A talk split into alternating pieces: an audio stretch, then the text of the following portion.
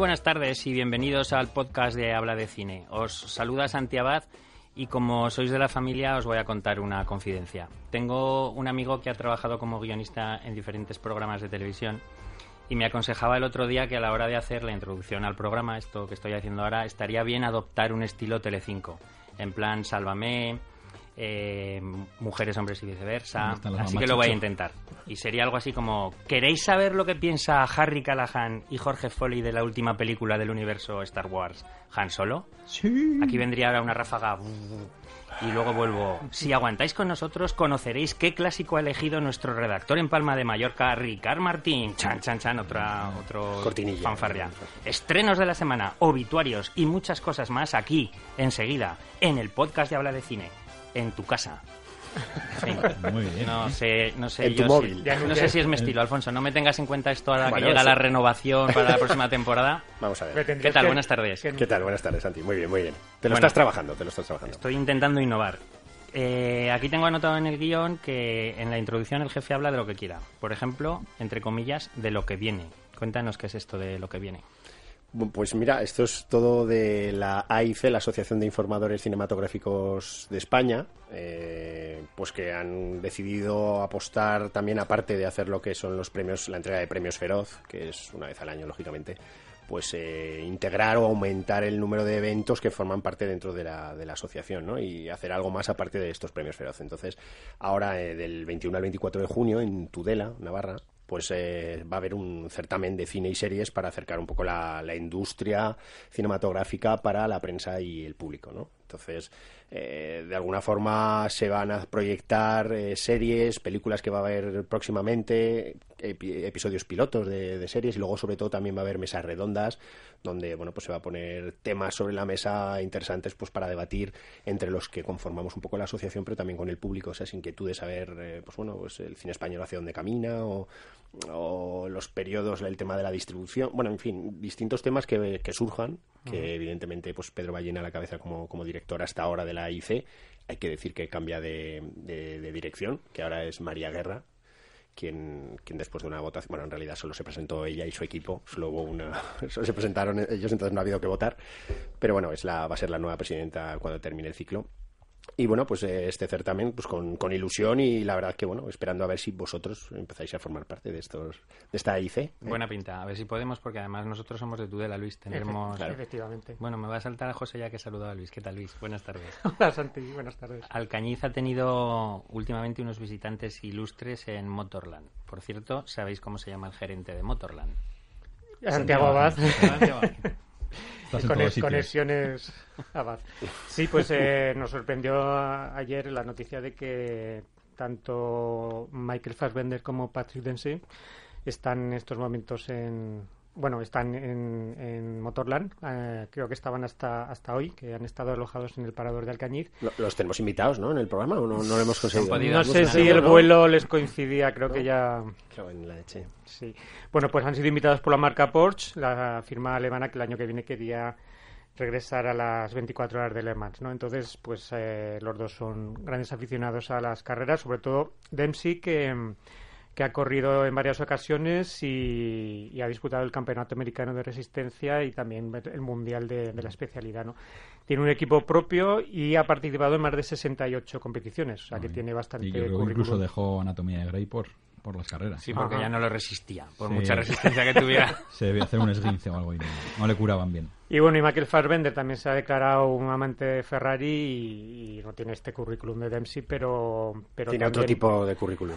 eh, sí, le tenemos más envidia, ¿no? Pero el año, pa- el año pasado participó en la serie mm, Ferrari Challenge a los mandos de, de- de un, de un coche Ferrari y bueno, pues están, han estado estos días por aquí haciéndose fotos con las fans y así siguen con la pues eso con el, la línea de otros actores como Paul Newman, Jim Hackman o James Dean que han sido Tom Cruise. aficionados a efectivamente Esperemos que no terminen Queen. como James Dean. eso, Muy bien. aficionados a las, a las carreras sí. Vuelvo a marcha atrás. José, buenas Sí. tardes, aunque ya se te ha oído. No pasa nada. ¿Qué tal Quería- estás? Tenía ansias. Sí, ansia viva de ¿cuántas- participar. ¿Cuántas semanas llevabas? Dos. Dos. Se dos te han hecho eternas, ausencia. Eh, sí, Muy bien. La vida no es lo mismo. Creo que inicias-. Inicias hoy una serie que vamos Trilogía. a llamar, una trilogía que vamos a llamar Los Imperdibles del segundo semestre. La O... trilogía del segundo semestre. ¿eh? Hoy nuestra primera parte. La primera parte he querido coger seis películas que, si, si bien son de lo más destacado, que parece que va a ser en esto, aparte a mí me gustan especialmente y creo que, que, bueno, voy a hablar un poco de ellas. La primera es Holmes and Watson, la enésima eh, adaptación de, de- de estos personajes, que la destaco porque va a ir en tono cómico, con Will Ferrell como Holmes, eh, John C. Reilly como Watson, Ralph Fiennes eh, como Moriarty y, y Hugh Laurie como Mycroft Holmes.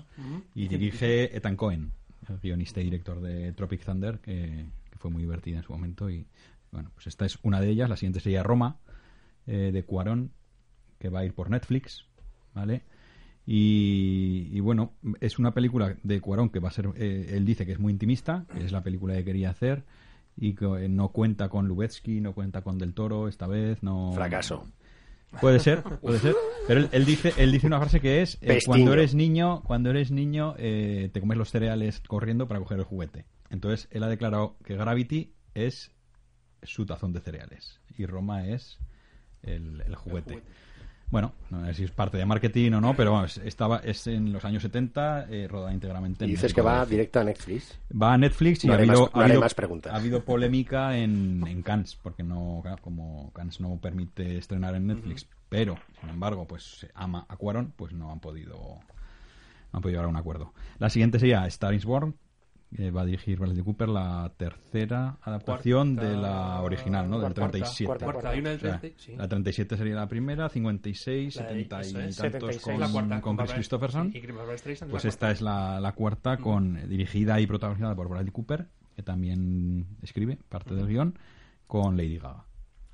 Hace unos Y- años se especuló con que iba a hacer un remake eh, Clint Eastwood con. Beyoncé. Con Beyoncé, exactamente. Pues. Beyoncé se ha caído, iba a participar aquí, Se ha se ha caído del del, de- se cayó del rodaje por su embarazo y entró Lady Gaga, que bueno, que después del premio que tuvo en ¿fue el Globo de Oro, en- Sí, por Este año, ¿no? Horror es, sí, sí. por colaboración en una serie. Bueno, ¿no? pues a ver. Y luego las- la, la siguiente sería The Favorite, que es un drama histórico dirigido por Yorgos Lantinos, que nos suena mucho y nos encanta de, pues de historias de ¿cómo es? el sacrificio de un ciervo Ciervo sagrado, sagrado, langosta. no Vale. tiene ningún Todo- animal. todo animales. Y, y- y la historia tiene buena pinta. Es el siglo XVIII. Olivia Colman de Broadchurch hace de la reina Ana. Y luego están Rachel Weisz y Emma Stone. No digo más. Muy interesante, por lo tanto. Y la segunda, mm, he querido meterla aquí porque como, como está segunda no, Ricard la segunda aquí, no, la sexta ya. la- no, es la quinta, es la quinta que es la segunda en interés, Ah. ¿vale? Sería, eh, he metido Mandy porque como sé que va a estar Ricard, pues quería, quería meterla aquí, el, el experimento este de Nicolas Cage, que está recibiendo muy buenas, muy buenas críticas, eh, violencia absoluta, un leñador con su motosierra atacando a una secta diabólica de moteros que ra- raptan a su mujer o algo así, no sé. Y la primera sería First Man, lo nuevo de Damien Chazelle con Ryan Gosling, que habla de la vida de, de Neil Armstrong y que tiene como guionista Josh Singer, que guionista de la, El Ala Oeste, La Casa Blanca, Spotlight y The Post. Parece una combinación bastante interesante. Y este Pues ahí es- quedan esas seis recomendaciones para el segundo semestre. Primer capítulo, volveremos la semana que viene con la, con la segunda parte. Y para el final de las presentaciones hemos dejado la morgue. Don Alberto Garrido, ¿qué tal? Buenas Muy tardes. buenas tardes, bien. Que se cuece por la funeraria. Pues eh, hasta hace poco no teníamos prácticamente clientes, pero de repente nos han entrado tres, o bueno, eh, alguno más, pero desconocidos. Vamos a centrarnos en tres, que además alguno de ellos pues tampoco es, es muy conocido, pero bueno. Eh, la más reciente ha sido María Dolores Pradera, esta, esta misma madrugada, que teníamos conocimiento del fallecimiento de esta cantante, pero también actriz, que en los años 40 y 50 sobre todo, pues intervino en unas cuantas películas. A mí me gustaría destacar una de ellas, eh, Vida en Sombras, de Lorenzo Llobet Gracia, que la pude ver en el programa este de, la 2 de Historia de nuestro cine, y que es una rareza absoluta de, nuestro cine. A mí me parece, bueno, eh, la protagonizaba con Fernando Ferran Gómez, con el cual estuvo casada pues cerca de 15 o 20 años, no recuerdo. Y es una, una película muy recomendable, muy recomendable para todo cinéfilo esta Vida en Sombras. Y luego, aparte, pues, por supuesto, su faceta como, como actriz de teatro y sobre todo como, como cantante.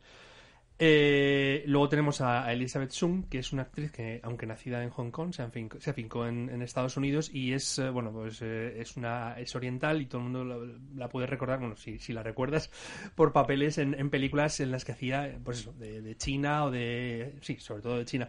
Estoy pensando en Memorias de una geisha, que era quizás la más conocida, pero también El Club de la Buena Estrella, Héroe, eh, Tango y Cash, Arma Letal 4 y luego una relación de eh, series de televisión en las que ha intervenido que dices, madre mía.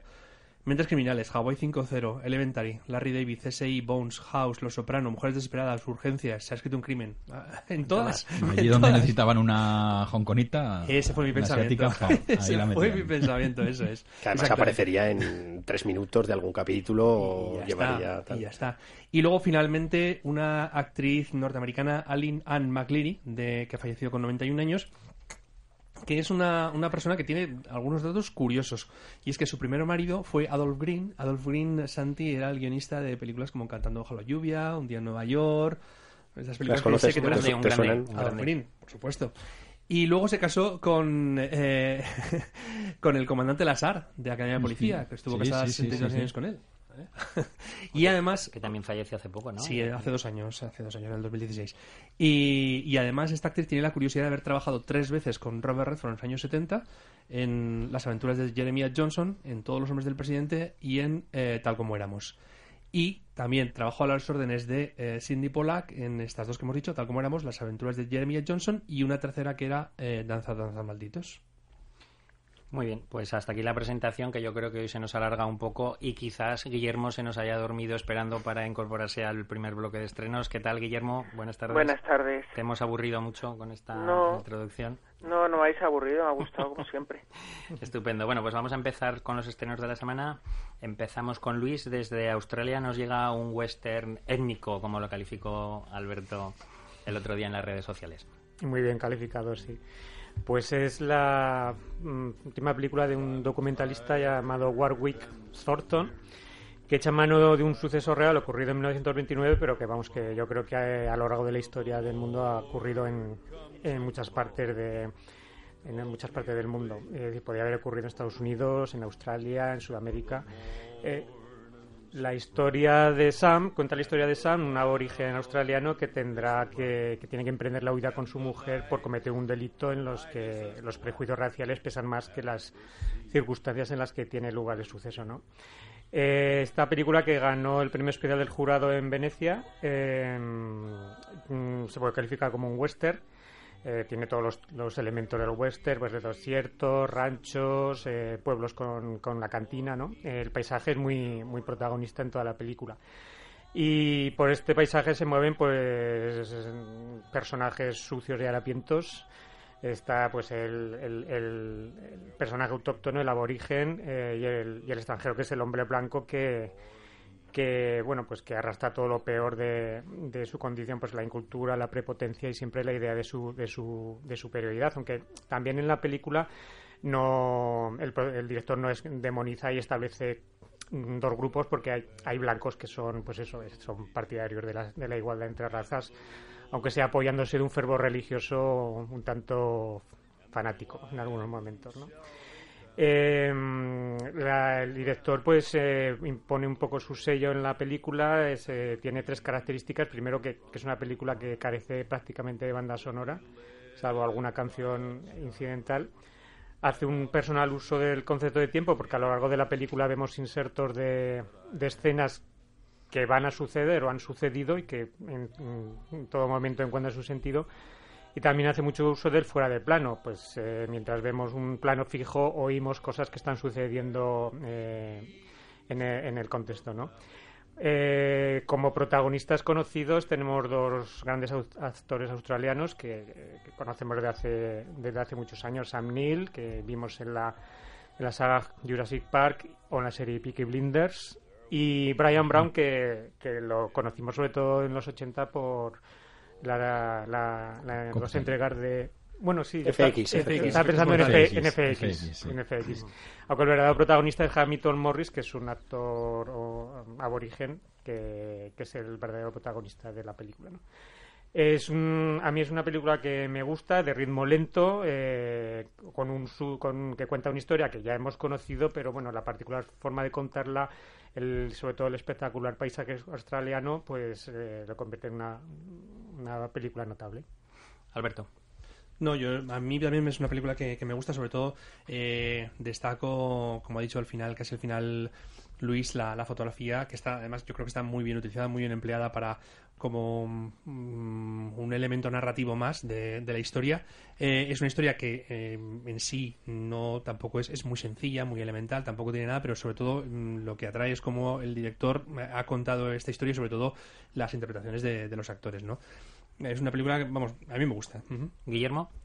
Eh, también es que eh, no puedo añadir más, lo habéis dicho todo. Me gusta mucho la fotografía, que, que me parece excelente. La, me- un acierto que no haya que música, solamente algunas canciones que encima están muy bien, que son este, la que suena al final y dos, que entre medias. Y, poco más, me gustan los intérpretes también en general bastante. Y al final se me hace un poco larga en algún momento. La, hay alguna escena que creo que se alarga un poco, pero sí me gusta. Yo la vi en la Seminci, que además fue la penúltima película de competición, y, y bien, me, me gusta bastante. La verdad es que me parece un- una película muy interesante, no solo por trasladar el western a, Australia, ¿no? Pero en el- eh, no deja de ser una, crítica, al, sobre todo al colonialismo, a la invasión también británica que, que hubo en, esas tierras, ¿no? Eh, recientemente escuchaba una entrevista del director presentando la película en el Festival de Londres. Y bueno, pues eh, decía, bueno, pero también deja algunos personajes, como ha comentado Luis, de algún, con, con matices, ¿no? Y no todo es blanco o negro.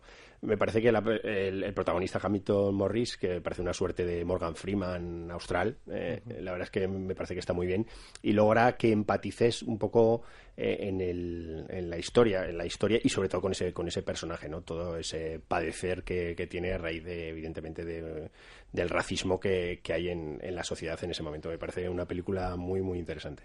Bueno, a mí se me hizo un poquito lenta, como decía Guillermo y Luis también a la hora de hablar del ritmo con el que está rodada, se me hace un poco lenta. Y realmente esos insertos que hacen, que a veces son para atrás y otras veces son para adelante, no sé si aportan mucho a... Pues mira, se me ha olvidado decirlo historia. y yo, fíjate, eh, estáis poniendo caras raras. Yo iba a hablar de eso precisamente, no me... Pues a mí, sin embargo, me encantó, fíjate. Es un recurso que utilizaba y, y me encantó cómo, cómo lo utiliza, cómo lo pone, cómo te hace estar. Pero es que te a ver, anticipa, esto. te anticipa a veces la, la acción y eso... Sí. Bueno, Es pero, ¿no? pero no sabes cómo va a llegar ahí o Mm, eh, pero también confunde, porque hay escenas claro. que dices, esto que, ¿Esto está, cuándo están es? haciendo con esta Sí. cuerda. ¿Esto Y- ha pasado o va a pasar? O- Y- Claro, sí, sí, igual claro. juega con eso también, ¿no? eso te provoca que a mí al menos me provocó estar muy, muy atento a la película. A mí, a mí un poquito lo que, lo que sí que he visto es que el, el- el director, que es Warwick Thornton, que es también a, la- a su misma vez el director de fotografía de la película, a mí me parece que es, y, y es eh, su historia es más de fotógrafo que de, que de director, y me parece que se recrea mucho más en el paisaje y en las imágenes y demás que en lo que es eh, llevar la historia, ¿no?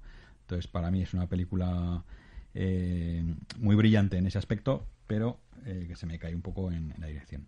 Bueno, pues vamos con las notas por el orden de intervención, Luis. Un siete y medio. Un seis y medio. Guille, Siete. Siete y medio. un 6. Y un seis y medio.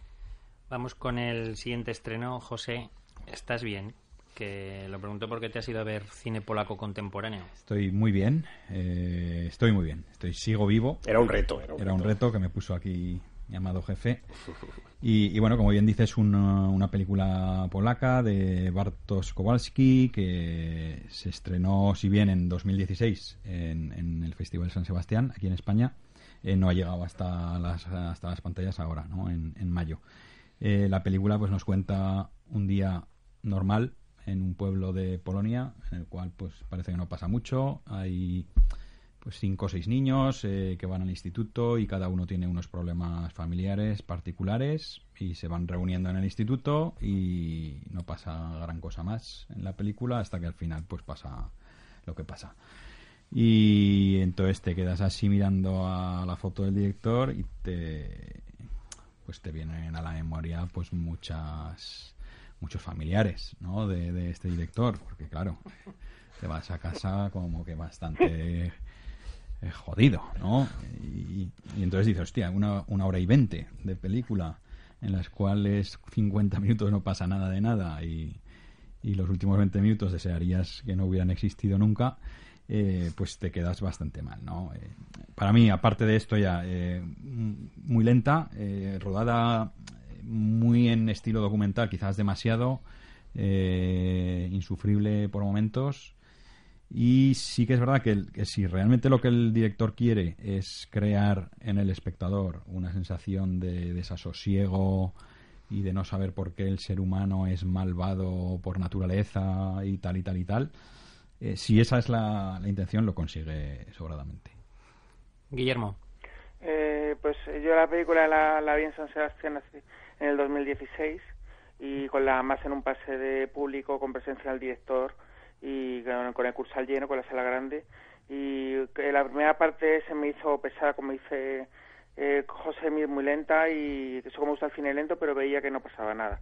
Y, y cuando ya sucede, pues eso, lo importa lo, la clave de la película, que yo creo que faltan 20 minutos, que para mí es lo mejor toda esa parte final, aunque entiendo que no es para todo tipo de público, menos para un público de San Sebastián, la gente se fue en desbandada de, sobre todo personas mayores, insultando al director. Se quedó menos de mitad de la sala, la gente insultando al director se iba.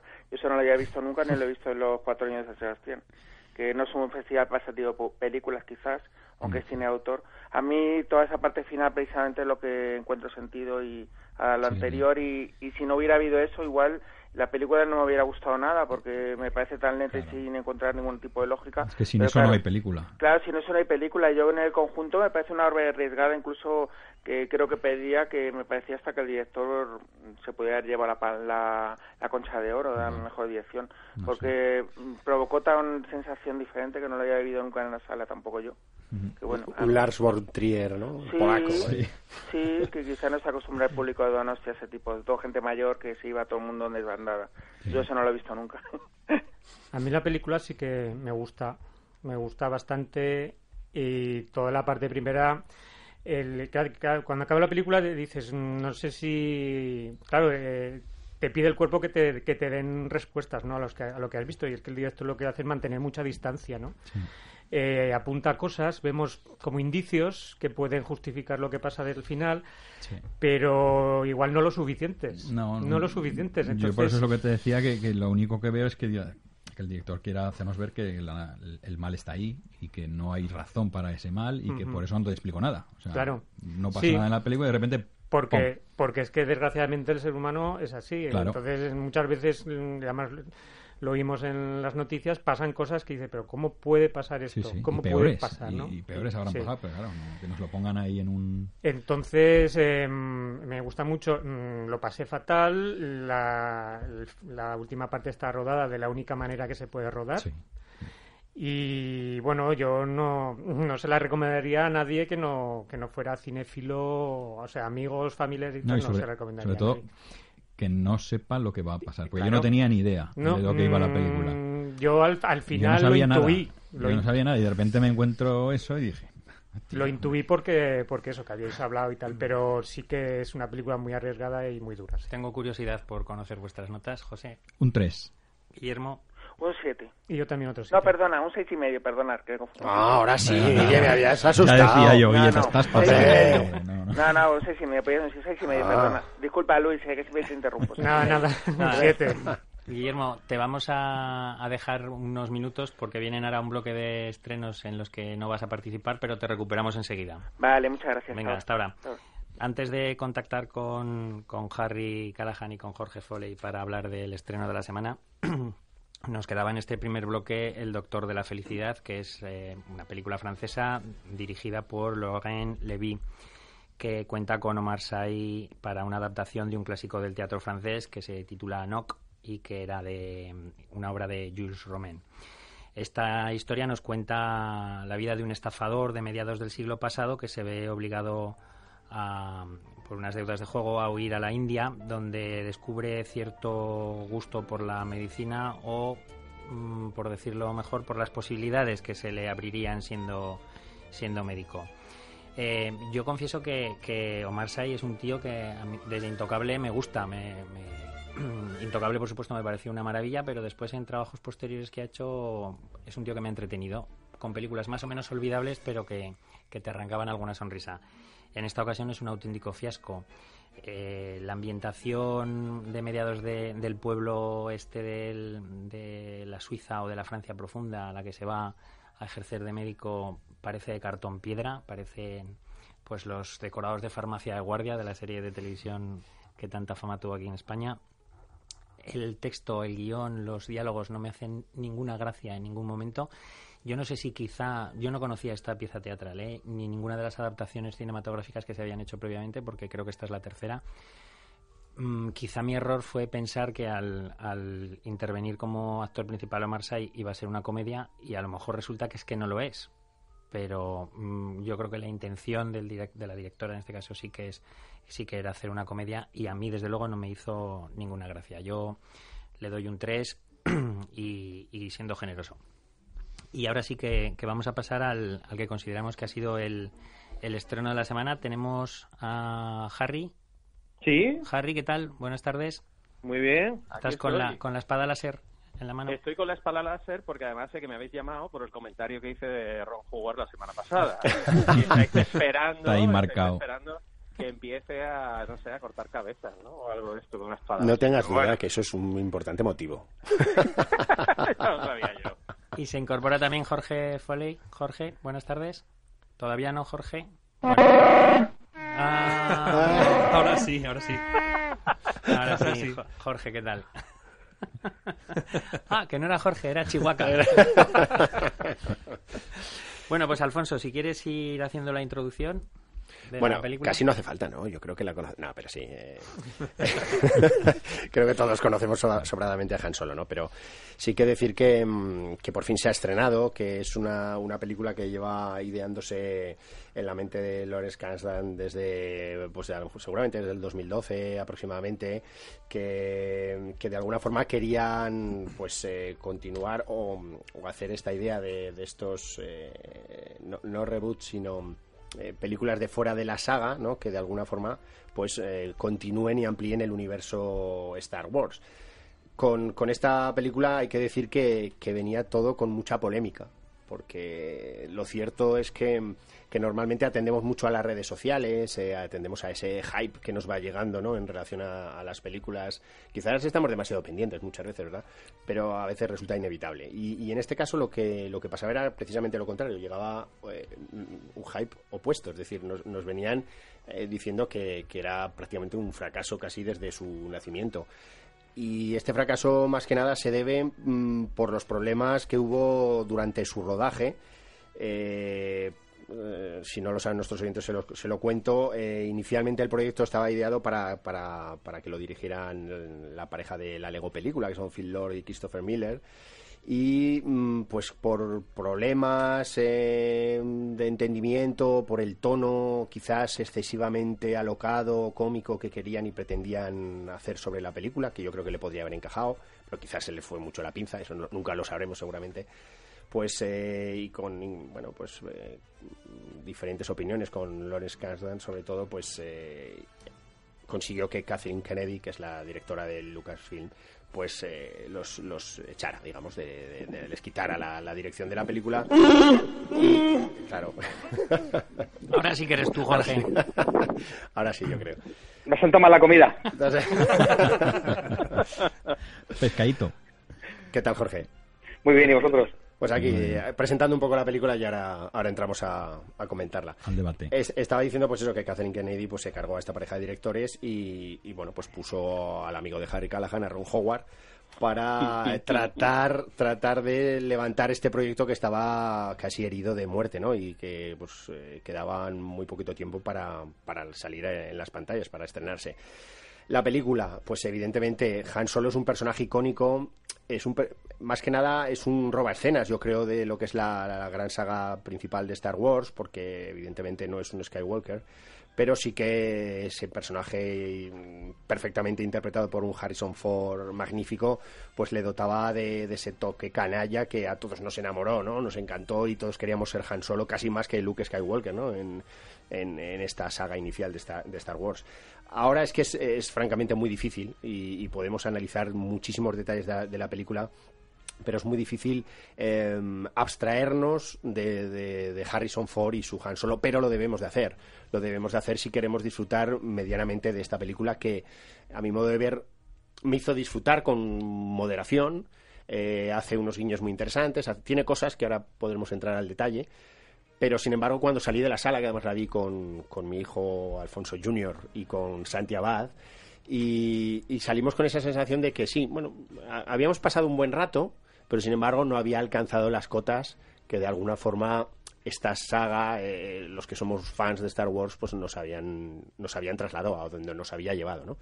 Eh, yo creo que es evidente que este personaje es diferente a Harrison Ford, pero no por, por la interpretación de Alden Ehrenreich, que podemos también hablar de la idoneidad o no de, de, su selección o de su casting, pero yo creo que es que de alguna forma eh, Harrison Ford ya nos lo presentan en la saga original de Star Wars como alguien que ya pues eh, es, un, contrabandista eh, con mucha ironía, está muy resabiado y en fin, aquí de alguna forma nos presenta otro, otro, otro Harrison Ford, es decir, uno previo a que toda esa situación se, se nos plasme, ¿no? Y, y, y es más idealista, más, eh, más soñador y de alguna forma pues pues eh, tenemos por eso, por eso lo que digo de abstraernos un poco de, de, ese personaje de Harrison Ford, aunque resulte complicado.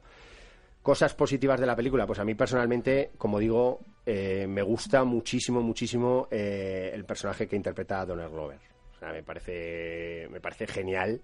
Eh, cómo, cómo, lo lleva, cómo además, eh, ya lo he dicho más de una ocasión, es un actor, pero también es rapero, como Childish Gambino, que me encanta cómo canta. Y, y, me gusta también porque eh, hoy en día en Estados Unidos pues, está muy de moda también, no solo por, por su faceta como cantante, sino también como actor y, y, como productor de la serie Atlanta, que hace, no recuerdo si año y medio, dos años, pues eh, obtuvo, no sé si Emmy o, o, Globo, ahora no recuerdo bien, pero se, se ha llevado premios. Es decir, es un actor que está eh, en, en, boga también y, y, está ahí. Y creo que hace el personaje, se me ha olvidado el nombre, ¿cómo se llama? El, Lando, Lando, Lando Carlisian Lando. lo hace, lo hace para mí, lo hace perfecto y le echo en falta más minutos de este de Lando Carlisian en pantalla. Yo que, creo quizás se lo puedan guardar para. No para se lo digas a los de la Disney creo... que te montan otro, no, otra no, película que sea. No, no, que, Lando, ya, que Star creo que está ya ¿Sí? en. Lando Star Wars Story. ¿Está en el horno? Está en el horno. Está en el horno. Eh, luego hay cosas a mí que, que, por ejemplo, Emilia Clark no me encaja, no me termina de gustar el personaje que hace. Eh, se hace ciertamente algo previsible en varios momentos, eh, pero bueno, no deja de ser distraída. Y como no me quiero, porque podría estar hablando muchísimo más, os voy a dejar a los demás. ¿Faltan los que dragones, deis, quizás? Que deis, sí, no, le faltan muchas cosas. Pero voy a dejar a los demás que, den, que deis vuestra opinión. Venga, Harry, por alusiones, que ha sido el primero que te ha nombrado. Venga, eh, a ver, eh, yo pienso que, que, Ron Howard es como, como el pan del supermercado, ¿vale? O sea, es un director que hace películas que, que están que en un momento determinado pues están bien hechas, están correctas, eh, como el pan del supermercado, lo compras y comes con él, pero realmente cuando terminas de comer no tienes la sensación de haber comido pan, sino de haber comido una especie de sucedáneo que te ha hecho el habido pero realmente no te ha llenado como te llena un pan hecho con masa madre en un horno de toda la vida. Entonces, eh, trasladando un poco eh, la historia, yo creo que Ron Howard rueda muy clásico, rueda muy bien. Las escenas, eh, por ejemplo, de acción, de combates personales, no se pierde el punto de vista. Y desde el punto de vista pues técnico, todo está muy bien cocido y muy bien elaborado. Pero ya está, o sea, no sales de la película con la sensación de, para mí, que tiene que tener toda película de la saga de Star Wars. Me da igual que sea de la saga principal o me da igual que sea un spin-off. Y es emoción. Yo echo de menos emoción. Hay tres secuencias eh, de acción eh, sobre las que se construye la película. Una es la inicial en ese coche que levita, otra es la del tren, que me parece una secuencia brutalísima para haberla rodado en condiciones. Y, y, después la carrera esta del del, del, del corredor que es él. El corredor, exactamente, ¿vale? O sea, me parecen las tres que están hechas muy correctamente, pero yo no me emociono. A mí, por ejemplo, eh, la película Los últimos Jedi eh, de Ryan Johnson, que yo sé que Jorge Foley eh, la odia, pero, pero a mí, por ejemplo, me transmitía mucha emoción el arranque de esa película, ese ataque inicial suicida y después el enfrentamiento. Eh, Pero nada más, no le, nada más. Va, bueno, a, a, mí la película algo, me, gusta ¿no? más, a mí la película me gusta más que a ti. Pero yo recuerdo haberme emocionado, haber vibrado, haberme agarrado al sillón. Sí, estoy Y- contigo, sí. Y vamos a ver, esas tres secuencias de acción que yo he mencionado, en manos de otro director que hubiese sabido transmitir, o determinados Sí. momentos como eh, ocurría en El despertar de la fuerza, cuando aparecía por primera vez el halcón milenario y, y hacía ese vuelo tan espectacular, Sí. eh, en la película de JJ Abrams, por ejemplo. Mm, no sé, eh, aquí tiene momentos también muy intensos para el fan, que son el primer encuentro con Chewbacca, eh, etcétera. Yo creo que es una película con un personaje tan icónico. Yo coincido con, eh, con Alfonso. A mí me parece el, el personaje más icónico de la saga clásica. Porque, mm, y, y es el que tú decías, el que todos queríamos ser, ¿no? Es canalla, es contrabandista, es ligón, eh, es socarrón, es, es galán, es, es todo ese personaje. Entonces, montar esta película de la forma en la que al final eh, se ha terminado de hacer, que es lo mejor que podía haber quedado, bueno, mm, visto lo- los antecedentes, mm, que además eh, de los problemas que, que decía eh, Alfonso, había un problema claro y es que esta pareja de directores eh, hacían 30 tomas de cada escena, entonces el plan de rodaje se estaba retrasando muchísimo y, al final optan por Ron Howard porque porque le mete George Lucas en, en, en la historia es al que se le ocurre Porque estaba libre. y porque estaba libre y porque es un y porque además es un es un realizador muy dócil a, a- a la producción es decir no es un realizador que pone problemas que se complica la vida sino que cumple el plazo Muy de manual. que hace las que- que hace- exactamente Sí. muy de manual es un artesano es, es un a ver es un buen director pero mm, ya fuera de coñas y mi- Esto sabes que ha quedado grabado, esto que has dicho ahora mismo. Sí, lo sé. A ver, o más que un buen director, es un director muy correcto, pero mm, ya está, o sea, y estas películas tienen que tener chispa. Yo no sé si a un fan, a alguien que no sea fan de Star Wars, ¿qué le puede decir esto? Porque yo creo que la- los momentos más interesantes nos vienen dados de, de los guiños, de, de que esto lo conocemos de, o del el momento en que se encuentra tal personaje, o que sale tal. Sin esa referencia, no sé hasta qué punto. ¿Y no te parece, Harry, no te parece que eso es no es tan problema del director como del guionista? Porque No, te digo porque los absoluto. porque los guiños me parecen fabulosos, pero yo la sensación que comenté con Alfonso a la salida del cine es que me parecía un capítulo de relleno de una serie. No. Esto que solemos quejarnos de las series que tienen 10, 12 capítulos y dices, le sobraban cuatro que los han puesto de relleno, pues me da la impresión de que dentro de la saga esto esto ha sido un capítulo de relleno. El Pues a mí, francamente, el guion de, de Kasdan y de su hijo me parece perfecto. Me parece un magnífico guion. Fruto además de un guion, de un guionista excepcional, que aparte de tener tres o cuatro películas como Fuego en el Cuerpo, Silverado, etcétera, etcétera, que ha dirigido además de escrito, es el tío que escribió El Imperio Contraataca, En busca del arca perdida y, bueno, algunas cositas más por ahí que son auténticas perlas.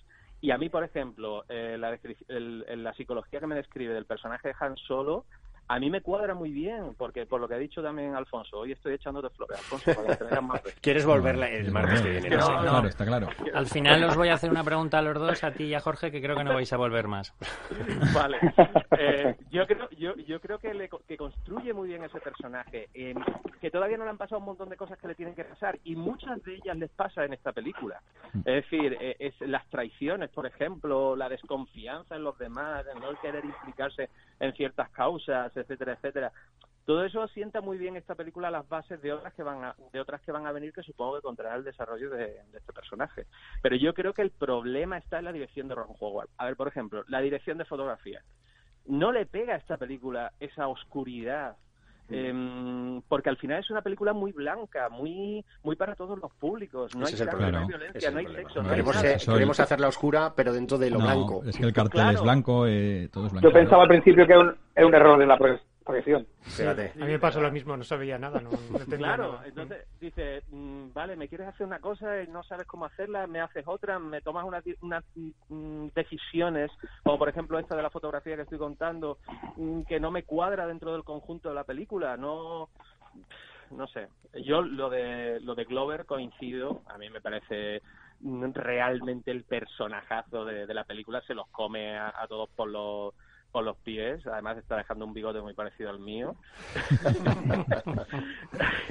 y bueno, no sé, ¿qué más cosas contar? Jorge, Jorge, contar que- que te- muchísimas que te diga cosas, más, Jorge, que te diga venga, cosas, Jorge. dime, Jorge. Hombre, yo creo que es la primera película de hace mucho tiempo que estamos muchos en, de acuerdo. Entonces, eh, pues estoy muy de acuerdo con Harry, estoy muy de acuerdo con Pepe Nieves, estoy muy de acuerdo con muchos críticos en general. Hombre, el guion ya lo tenían medio hecho. Tengo que hablar despacio porque me escucho. Sí, Los te, lo estamos notando, te lo estamos notando. Sí. Pues Ya te paso, ya te paso. O, eso o llevabas tres gin tonics ya tomados, Jorge. Era la otra alternativa. que va, estoy desmontando la posición de Star Wars. fíjate. Tengo a Han Solo en la mano, literalmente. Qué pena que no sea vía videoconferencia. Entonces, la película la verdad es que es muy entretenida. Eh, yo creo que mm, se queda corta para las expectativas que teníamos muchos, pero a ver, este chico no es Han Solo, para mí. Sí, Chewbacca sí, yo creo que Lando Calrissian está súper, súper, súper conseguido. Sí. Eh, y la historia me gusta. Y muy de acuerdo con Harry. Otro director habría hecho una virguería. Incluso Gareth Edwards, no lo sé. Entonces, eh, oye, se me quedó, me supa poco. De eso el viernes voy a verla otra vez. Pero vamos, me gustó, me entretuvo. Un gran Sí. fan como tú, La- tiene que verla dos o tres veces como poco. Bueno, me falta, ya sabes que yo me hago la ruta Claro. 3D, 2D, 2D, VO, 2D, VO, fenómena, VO, pum, eso pum, es. pum. IMAX Sí. también. Sí. Sí, IMAX intentaré. Pasa que donde vivo no tenemos IMAX, ¿verdad, Harry? Ya. Tenemos No. Oye, lo, lo- lo tienes que montar tú el IMAX aquí, Jorge. Sería lo suyo, ¿verdad? Hombre, yo te digo, si buscas socio, ya sabes. En Oye, Cádiz, en Sevilla. Oye, una pregunta, Jorge, que te, Sí. que te quería hacer, tú que eres eh, también muy bondiano. Eh, ¿No notas un cierto toque bondiano en, en esta película con el personaje de Emilia Clarke, el, el, el villano eh, que hay ahí, ese enfrentamiento Sí. final, las traiciones, esas finales? Por lo No Tiene muchas referencias, tiene muchas referencias. A mí me parece un western también. Me recuerda mucho a Serenity, al personaje de Malcolm Reynolds, que Sí. me parece un personaje superior al Han Solo Jr. No sé si habéis visto algunos Serenity, Firefly. Sí, sí. Sí, sí, Serenity, sí. ese es un, de- es un Han Solo Totalmente. de otra regla, galaxia, regla. Totalmente. pero el personaje es, es un Han Solo de verdad. Sí, es que a este le falta ser más gamberro, ¿no? Un poco. Sí, Pero es más inocente, creo que la quería mostrar. No, a mí, a mí lo que me da rabia, que lo digo siempre, eh, lo que pasa es que mucha gente que sabe del mundo de la actuación dicen que no lo habrían cogido porque es muy malo o tal. Habiendo un chaval que se parece tanto a, Hans, a Harrison Ford, que incluso tiene una prueba de casting esta, tiene, no entiendo cómo han elegido a este chico. Que en, un- en algún momento dado puede darte el pego. Igual en la tercera película ya lo aceptamos el pulpo como animal de compañía. Sí, cuando sea un poco más familiar, nos Sí. resulte un poco más de Sí, casa. Sí, es que me parece, no sé, Yo creo que cuerpo al personaje. Es el gran riesgo de la película, yo creo. Es que el- al final eh, Harrison Ford Mm. es, es Indiana Jones y es Han Solo. Entonces, A mí me dice la gente, hombre, si hay es que es muy 7007, complicado. ¿por qué no va a haber tres Han Solos? Claro. Y vamos a ver, es que Mm. 007, digamos que siempre vemos a un 007 entre 35 y 45 años. Sí. Siempre, en 30 películas. Claro, pero Es Han Solo. no sabemos claro, es que su 007 es un código, al final eh, es una numeración Claro. de una gente que, bueno, pues que a lo largo Bueno, de la, de la- de la época les Aquí de este personaje muy sabemos su diversos, historia, sí. sabemos de dónde viene, sabemos dónde va a ir, sabemos Sí. con quién acaba, mí- hablamos, sabemos de su hijo. A mí, de todas maneras, el... coincido con vosotros en, en- en muchas cosas, ¿vale? En que me entretuvo muchísimo, me parece una película de aventuras divertida, Sí. eh, para ir con los chicos sin duda, vamos. eh, la gente que no haya visto Star Wars, pues la puede ver perfectamente y no pasará nada, pues le faltará ese ese pequeño apunte de, de- del primer encuentro de Han Solo con Chewbacca o de o de que ve que- de dónde sale el DL-44, el blaster, eh, pues ahora ya sabemos de dónde sale. eh, ese tipo de cosas, ¿no? El halcón milenario, cómo, pues cómo lo consigue, que realmente lo consigue una partida de cartas. eh, pues ese tipo de todas cosas historias ya, a nosotros, sabíamos. claro, ya las sabíamos. Entonces, bueno, pues está bien el saber, el verlas cómo es. Exacto. Pero para mí el principal problema de la película es, y aquí sí que nadie puede hacer nada por ello, es que esto ocurre antes del episodio 1.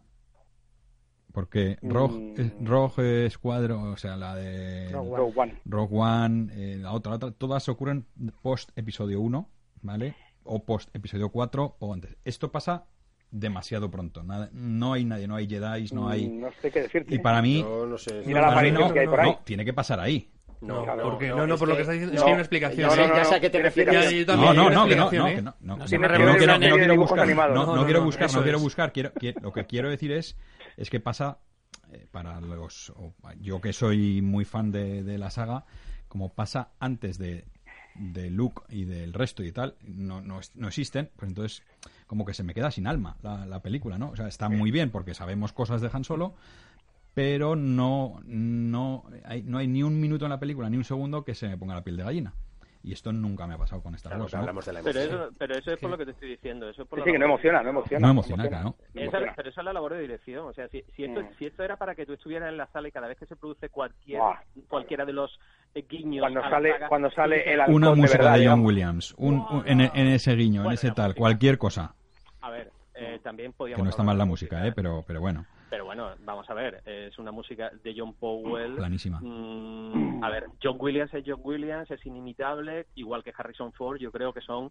mm, eh, cada uno en su ámbito, evidentemente. Harrison Ford es una presencia absoluta, le pasa igual Claro. que a John Wayne o que a Bogart, cualquiera que quisiera que quisiera hacer, por ejemplo, la juventud de Bogart en París, pues evidentemente antes de Casablanca, pues evidentemente se enfrentaría a, a, la- a- a tratar de, de hacer sombra de, de un icono cinematográfico tan potente Sí. que Harrison Ford siendo un patético actor consigue conquistarnos simplemente con poner el careto, correr de mala forma y porque en el fondo mm, eh, lo que pasa es que tiene una presencia y Williams, Williams es un musicazo brutalísimo, te das cuenta lo importante que es la música de John Williams Claro. en las películas de Star Wars cuando John Powell te compone esto que am, yo no sé si es, o sea, no he escuchado la composición aisladamente eh, de la película eh, como suelo hacer, pero yo no sé si, está, si es mala composición, si es rutinaria o si está simplemente mal utilizada. Pero a mí me, la da- me da la sensación, la música en la película, a mí me suena música de ascensor. O sea, no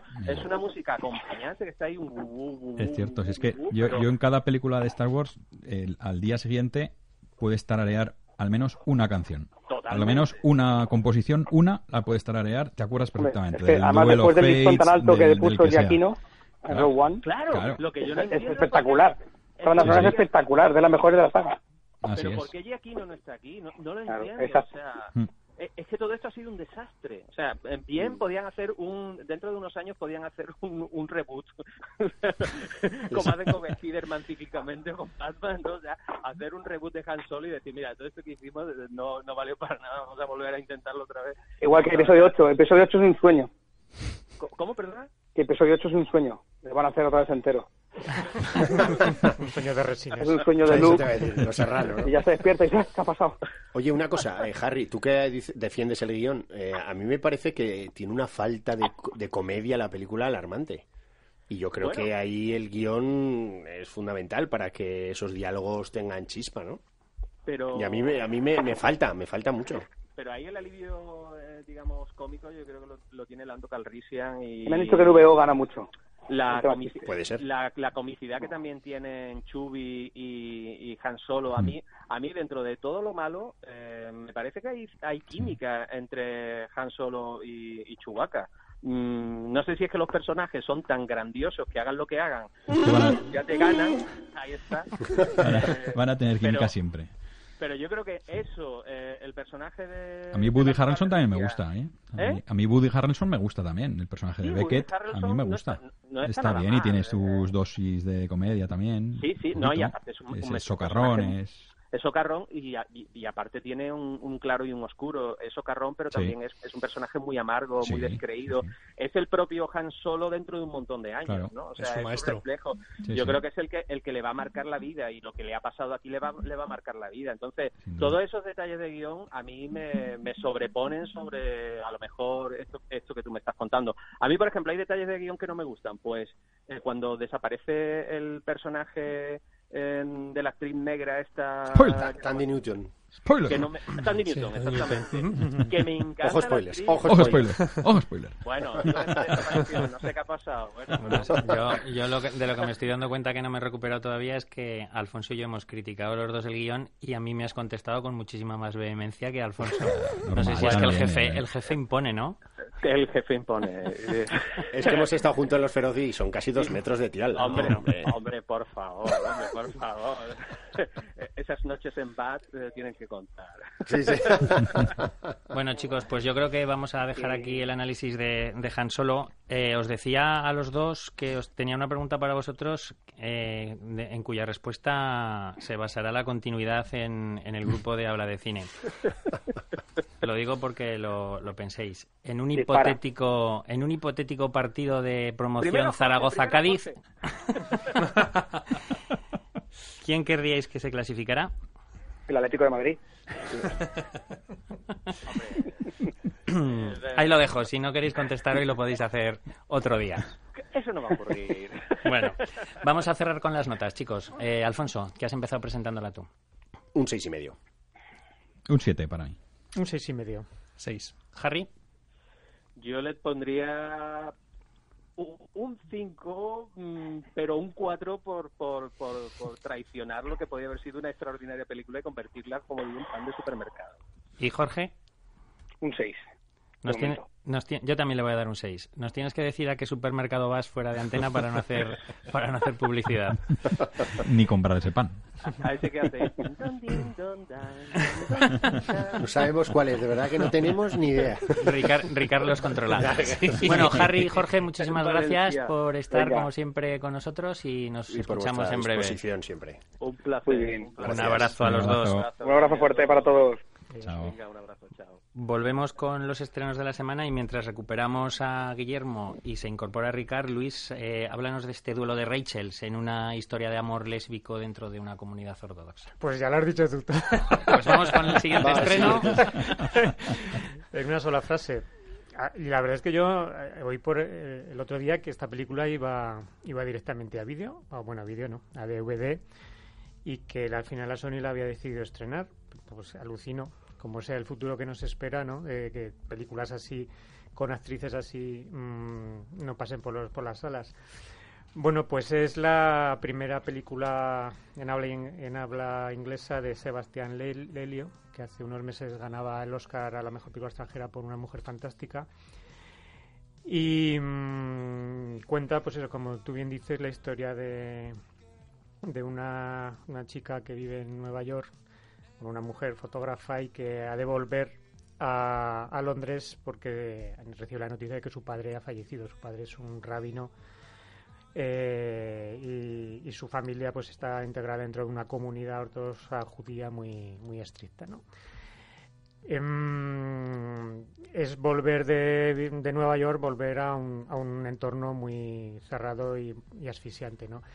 Em, es una película de esas que se dice de cocción lenta.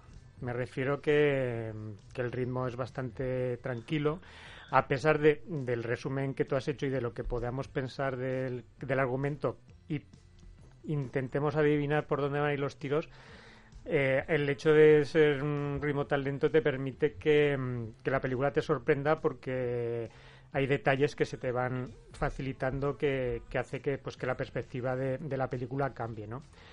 Em, cuenta con un con un dúo, yo creo que casi habría que hacer un trío, un trío de actores que están excelentes.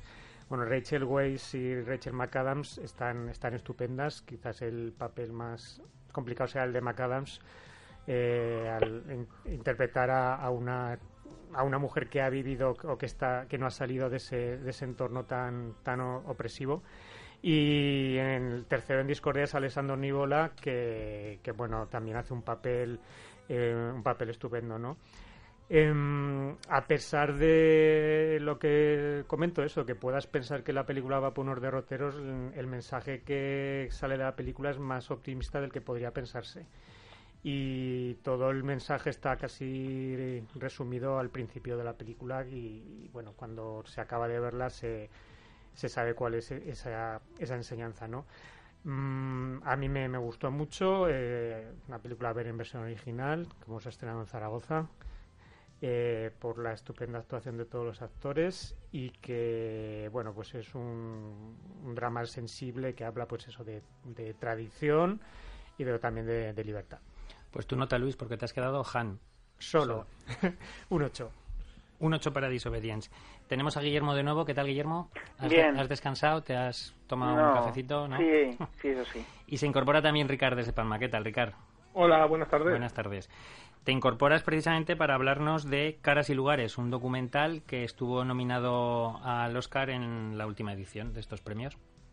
Sí, correcto. Es un documental francés dirigido por eh, dirigido y protagonizado por uh, Agnès Varda, la, la, directora de la Nouvelle Vague francesa, aunque ella es belga, que curiosamente he visto que mañana cumple 90 años, o sea que aprovechamos para felicitarla, y un artista Garrido, conceptual. alerta. perdón, perdón, no, no, he oído bien. Garrido, alerta. Garrido, Garrido. Alerta, alerta, Garrido, alerta, Garrido. No creo. Durará muchos años más, seguro. Uy, uy, uy. uy. Viendo el documental con la vitalidad Bueno, que tres tiene. meses que el Arsenal no juega. no está de más estar alerta funeraria. Bueno, ah, y, y, y el, eh, también está eh, co-dirigida y coprotagonizada por una artista conceptual bastante más joven, ah, que tam- por la pinta que tiene tampoco no estaría de más estar alerta. Pero bueno, ah, que se llama JR. J.R. Ewin, J.R. Ewin. No. JR, ojalá fuera J.R. Ewing, pero no, es, es, es un artista así que el tío siempre se presenta, siempre va con gafas de sol. De hecho, eh, lo de que lleva gafas de sol es un poquito, un pequeño leitmotiv dentro del documental que Andrés Bardá intenta descubrir por qué este chaval siempre va con gafas de sol. Bueno, en definitiva, el, el documental es muy curioso. Al principio mm, uno dice, bueno, esto tampoco nos parece muy interesante, pero poco a poco ah, va enganchando y va y a mí personalmente me gustó bastante. Estos dos, estas dos personas están en principio distintas y sobre todo de, de edades muy distintas. ah, se juntan y se pasean por localidades de Francia con una furgoneta un poco especial ya que eh, esa furgoneta, eh, bueno, ellos van haciendo fotografías y esa furgoneta tiene una máquina de revelado que convierte esas fotografías en pósters gigantes, gi- eh, enormes, y mm, las van colocando en diversos lugares eh, de las diversas localidades de Francia donde van saliendo. Eso viene a ser como un poquito, eso le da a la película un- una serie de, de secuencias visuales muy, muy impactantes y muy bonitas, pero eh, lo que también le sirve a la película es para enseñarnos un poquito ah, pues la idiosincrasia de cada bueno de la gente de las gentes de las diversas localidades francesas y sobre todo ah, la relación que hay entre entre estos dos artistas tan diferentes y tan parecidos la- al mismo tiempo y que realmente hace que la película sea mm, divertida, sea enternecedora a veces, incluso emocionante. Y menciona aparte la, vamos a decirlo de esta manera, la participación entre comillas realmente peculiar y sorprendente de otro otro mito de la Nouvelle Vague como Jean-Luc Godard. A mí me parece un documental que no ganó el Oscar, aunque era uno de, uno de los favoritos. El que ganó también está muy bien, que es Icarus, un documental sobre el dopaje de Estado en Rusia.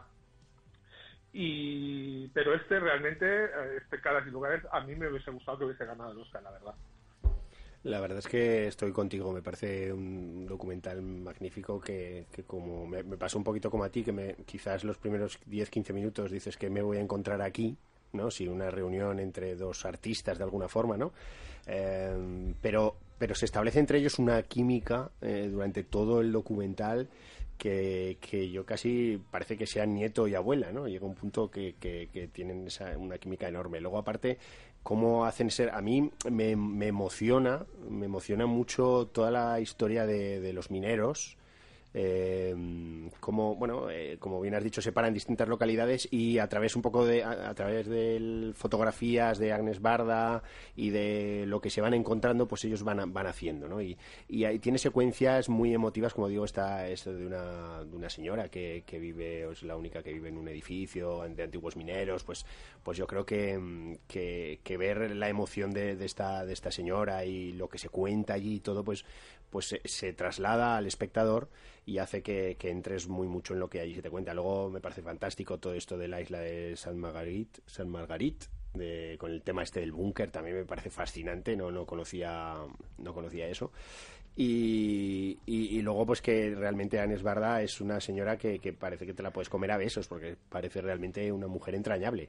Y realmente, pues eso eh, hace que, pues como digo, que, que, empatices muy mucho con lo que ahí se te, se te está contando. Guillermo. Eh, pues es un documental muy completo, que pues ya habéis dicho todo, que es muy optimista, eh, alegre, emotivo, humano y que con dos generaciones muy diferentes pero que son muy, en fondo muy parecidas. Es que lo que, lo que habéis dicho Ricard y, Alfonso, a mí me parece que es una de las grandes olvidas de la Bass porque para mí me parece, por ejemplo, cine superior al de, al de su marido, al de ellas de mí que no me convence tanto y, y nada, pues que recibió el, el premio Donostia, recibió el Oscar honorífico, estuvo también en San Sebastián la película que es donde la vi y para mí muy recomendable porque es alegre y, al mismo tiempo te ofrece una parte de la historia. El final con lo de, de Godard que ha contado Ricardo, muy bueno también. ¿Vuestras notas, Ricardo? Sí. yo un 8. Siete y medio. Siete y medio también yo. Pues hacemos un nuevo parón en los estrenos y nos vamos con el clásico de, de la semana. A ver, Ricard, te has ido a 1979. Has elegido una película musical que no es un musical al uso, dirigida por Bob, por Bob Foss, aunque no es un Foss al uso. Entre otras cosas porque se dice que tiene un gran componente autobiográfico y que eso no le permitió tomar mucha distancia de, de, su obra.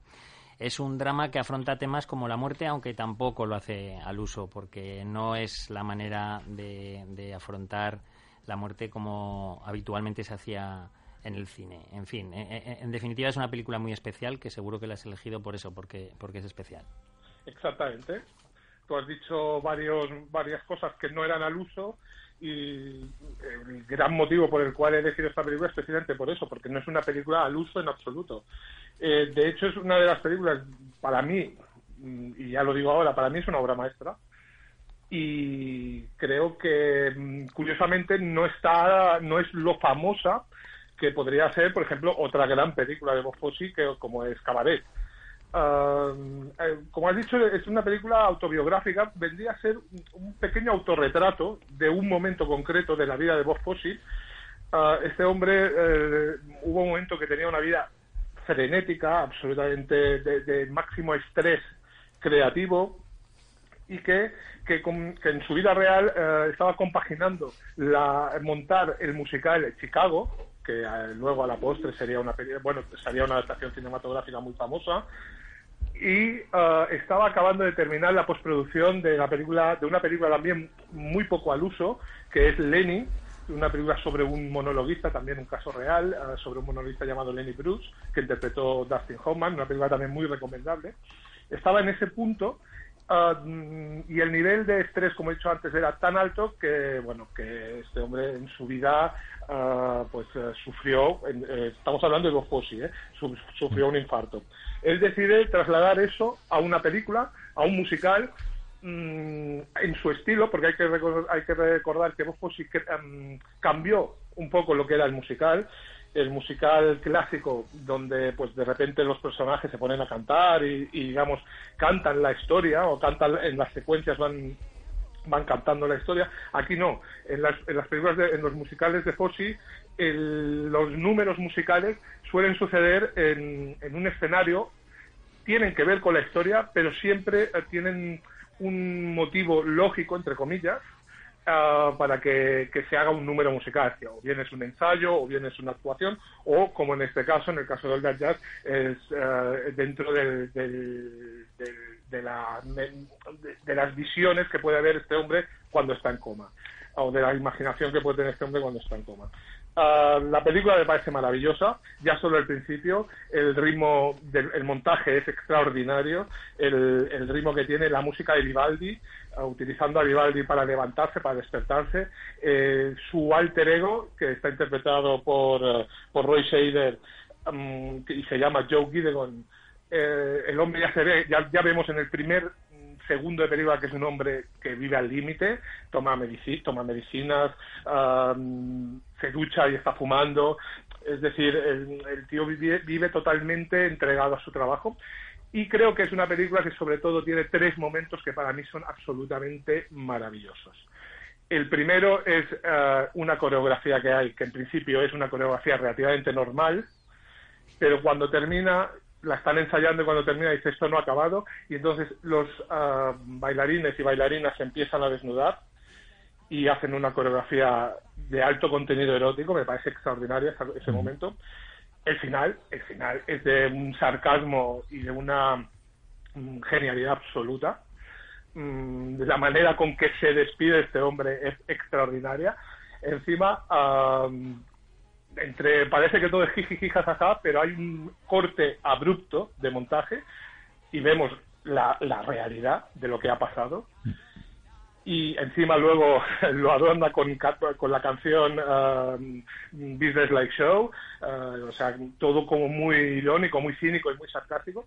Y sobre todo, para mí hay una secuencia que es absolutamente magistral, que es el momento en que hacen la primera lectura del libreto, del libreto de la, de la obra que están preparando para Broadway, que eh, cómo es capaz um, Bob Fosse de transmitir el, lo que siente un creador la primera vez que su obra eh, se pone en, manos de otras personas. Me explico. Apaga el sonido del todo y solo, y solo oímos los sonidos que producen los propios nervios del creador. Me parece absolutamente extraordinario. Una secuencia cinematográfica increíble. Yo creo que es una muy buena película y la verdad no sé cuál va a ser vuestra opinión. Bueno, yo lo primero que quería decirte, Ricard, es que sé por qué has elegido esta película. Y es que he leído en algún sitio que Stanley Kubrick, cuando la, vio, dijo que era la mejor película que había visto. Pues mira, sinceramente, no, lo sabía. pues eso lo menciona. Grandes mentes. A Kubrick lo menciona en la película. Sí, sí, sí, No, pero aparte de eso, bueno, yo comparto parte del de, entusiasmo de, Ricard con, con, la película, pero sí que me gustaría, antes lo estábamos comentando antes de empezar el podcast, la grabación del podcast, que tiene como dos partes bien, bien diferenciadas. Y la primera quizás me gusta más, es más eh, la que incide en todo el aspecto creativo ¿no? del, del, autor. Y la segunda, aunque tiene por supuesto un, número, un número final que es eh, bestial, eh, digamos que para mí es un poco más... más no, no, sé si decir lenta, pero sí que, que me, me, saca más de, de, la, de la acción, ¿no? Pero la, la primera parte, esa que, como tú muy bien decías, te va contando todo el proceso de creación, de poner en marcha una, una, obra de teatro desde prácticamente desde la nada y luego por supuesto eh, ese los montaje el montaje que hace de, ese pseudo Lenny no y, la escena inicial que, es, es, prodigiosa en la escena inicial además también he leído en algún sitio que, que uh, Roger Seider llevaba una especie de auricular y, Bob Fosse le iba diciendo pues lo que tenía que, hacer, ¿no? Porque claro, es una escena complicada para un actor, eh, cómo tiene que ir indicando a cada uno de mm. ellos, bueno, pues por nosotros a este lado, vosotros a este otro. Me parece, eh, como digo, unas cuantas escenas prodigiosas y luego sobre todo me interesa más la primera parte. Yo, de, la película me, llama la atención sobre todo el cómo Roy Shader, eh, cómo lo diferencias o cómo hace un personaje tan diferente al de Tiburón, ¿verdad? Como, como eh, si en Tiburón es un hombre muy responsable, un hombre de familia, aquí es todo lo contrario. O sea, es, como bien has dicho, alguien que, que vive al límite y que, en fin, que no hay un mañana. Para él es el hoy, ¿no? Y lo tiene que vivir a tope. Eh, me gusta esa parte. También, también te digo que me costó verlo en ese papel, ¿eh? pero bueno, luego, luego ya mm, te, adaptas a ello. Me parece que tiene eh, el inicio, eso que habéis mencionado, me parece, pero genial, de los mejores inicios que he visto yo en la historia del cine. Me parece que el montaje de toda la película es superlativo, como bien has dicho. Pero es que esos ocho o nueve minutos iniciales con, con, esa presentación del personaje y esos cinco o seis minutos sonando el On Broadway de Josh Benson, o sea, a mí se me ponía la piel de gallina completamente. O sea, es fascinante. Coincido, por otro lado, también con Alberto, en el sentido de que mm, ese inicio también es cierto que es más fácil, es más fácil de ver y, la parte final es, es, lo más complicado, se hace más, más difícil de pasar, todo, todo esa, ese mundo surrealista casi que ve el propio personaje y eso hace que, pueda atragantarse algo más. No, no dudo de su genialidad, pero sí que a mí se me atragantó y quizás por esa, en ese sentido me gusta más el inicio que el final. Pero en cualquier caso, eh, también, también decir que yo, por ejemplo, no soy muy fan de, de Cabaret No, no, no, no soy muy fan de Cabaret. Me gustan los musicales, pero Cabaret, sin embargo, no es de los que más me apasionan. Y este, pues estaría en una línea semejante. Quizás, fíjate, casi me gusta hasta más que Cabaret. Por lo tanto, eh, es un gusto, porque yo además no lo había visto, te, te tengo que agradecerte la elección porque así he podido disfrutar de él. Y aunque no me parece como a ti una obra maestra, pero sí que es una, una película dentro de su género muy significativa y donde se pueden aprender muchas cosas de, en general de esa crítica hacia los creadores y hacia el mundo de, de- de Hollywood, ¿no? O de Broadway, en este caso. Tras estas tres opiniones positivas, escuchemos la voz del super tacañón. ¿Quién será? Eh, sí, bueno, yo la vi ayer en circunstancias un poquito ya eh, malas, porque empecé a verla muy tarde, sería la una de la mañana. Empiezas Eh, a eh, excusarte sin que nadie te haya pedido nada, José. No, no, no, no, no. La había visto ya hace mucho tiempo, hace yo creo más de 20 años, y, y la recordaba mejor de lo que ayer la vi. O sea, ayer sí que es verdad que el, el inicio me sigue pareciendo eh, apasionante, como lo hemos comentado, y los primeros 10-15 minutos a mí me parecen muy, muy buenos. Roy Scheider me parece que es el papel de su vida junto con bueno, Tiburón. Tirun- tiburón quizás por lo mítico de, de la película más que por la actuación en sí. Eh, aquí pues está supera enormemente a, a tiburón. Eh, y sí que eh, quizás por la hora o por lo que sea pues se me hacían muy pesadas eh, pues momentos de, de la película en, pues en las que pues quizá está más en, en modo destructivo, en modo drogas, en modo, no sé, entonces este tipo de, de, de escenas pues ayer se me hicieron muy pesadas eh, y por eso pues se me eh, se me ha quedado mal sabor de boca no con, con la película que pues quizás tendré que, volver a ver no bueno, después de todas estas alabanzas que estáis haciendo todos sobre ella pues tendré que, volver a verla. Y, y me gustaría eh, haber visto Roger Seider estaba fantástico está genial pero el, el actor que iba a hacerla era Richard Dreyfus que la dejó porque no confiaba en dejó dejó la película porque no confiaba en, en la misma no Eh, visionario no Sí, ¿no? Y aparte yo he leído en otro sitio que la Colombia quería a Warren Beatty. ostras Imagínatelo. la la Land Así. Guillermo, Eh, vamos a ver, yo tampoco soy muy optimista de- con la película. No soy en general mucho de Bob Fosse, de, Bob Fosse, de su cine, aunque me gusta mucho Lenny, que ya comentado antes Ricard. Eh, a mí me sucede lo contrario que, que a vosotros. Efectivamente, me gustan mucho los primeros minutos, los primeros 10 minutos, pero luego a partir de ahí la parte inicial se me hace más pesada y luego remonta a la segunda mitad.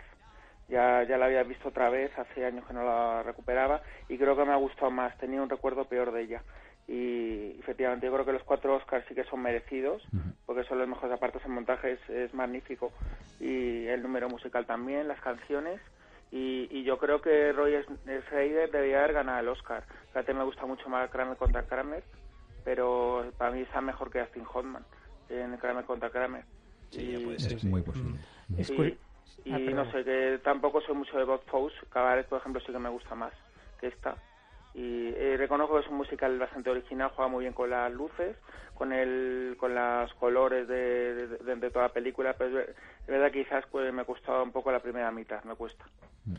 Eh, ahora que mencionas los Oscars, es curioso que, que ese año, de las cinco nominadas a Mejor Película, había dos Palma de Oro en el Festival de Cannes, que fueron Apocalipsis Now, que lo ganó en el 79, y esta, All That Jazz, que lo ganó en el 80. No sé cómo, cómo se hizo luego la- las nominaciones, pero sí que sí que es un dato curioso, ¿no? Eh, yo creo que me pasa lo mismo que, que los eh, al que el resto de los que vamos en la mesa. Es un- me gusta mucho la primera parte y la segunda. Quizá el problema es que tienes que empieza el final muy pronto, empieza a acabar muy pronto y estás esperando que acabe y Y empalma dos o tres números musicales. Sí, y dices, "Uy, un y esto poco- sí es como el gran número musical de cada personaje importante en su vida, de cada mujer.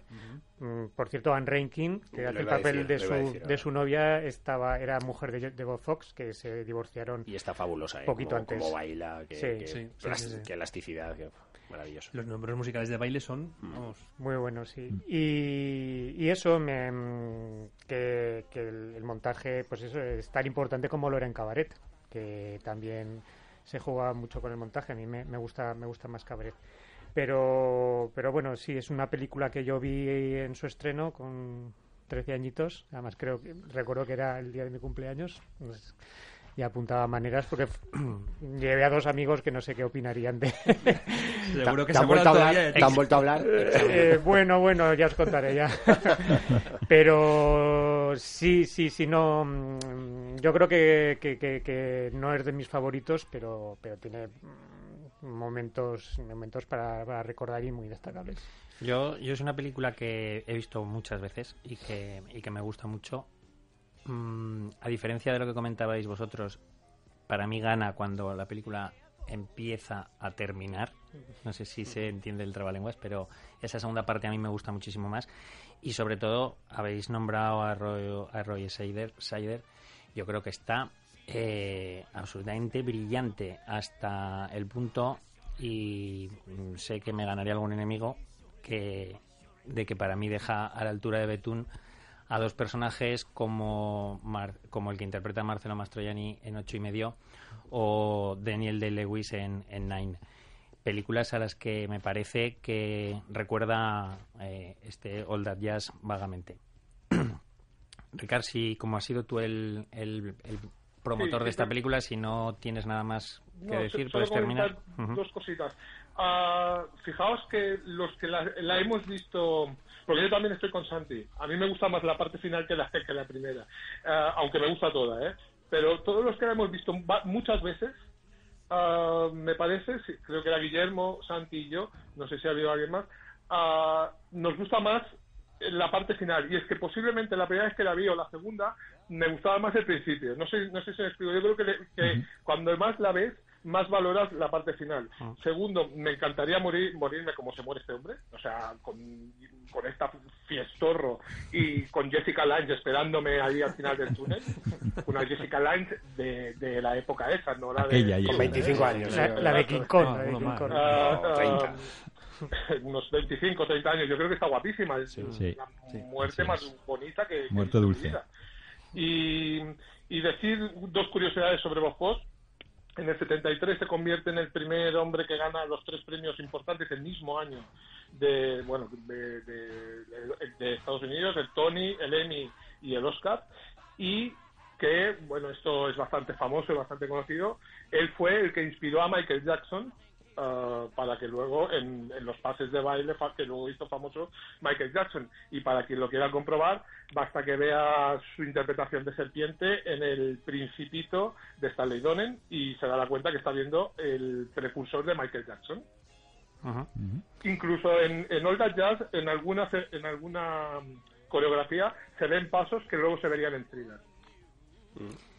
Muy bien, Ricard. Pues como te decía Alfonso, gracias por elegir esta película y tendrás que esperar otro turno, otras otros 8 o 10 o 10 semanas hasta que te vuelva Si a tocar. nuestros oyentes no nuestros oyentes no hacen que sean más todavía. Es una espera maravillosa porque generalmente todas las elecciones son cojonudas. O sea que no, no- no hay ningún problema.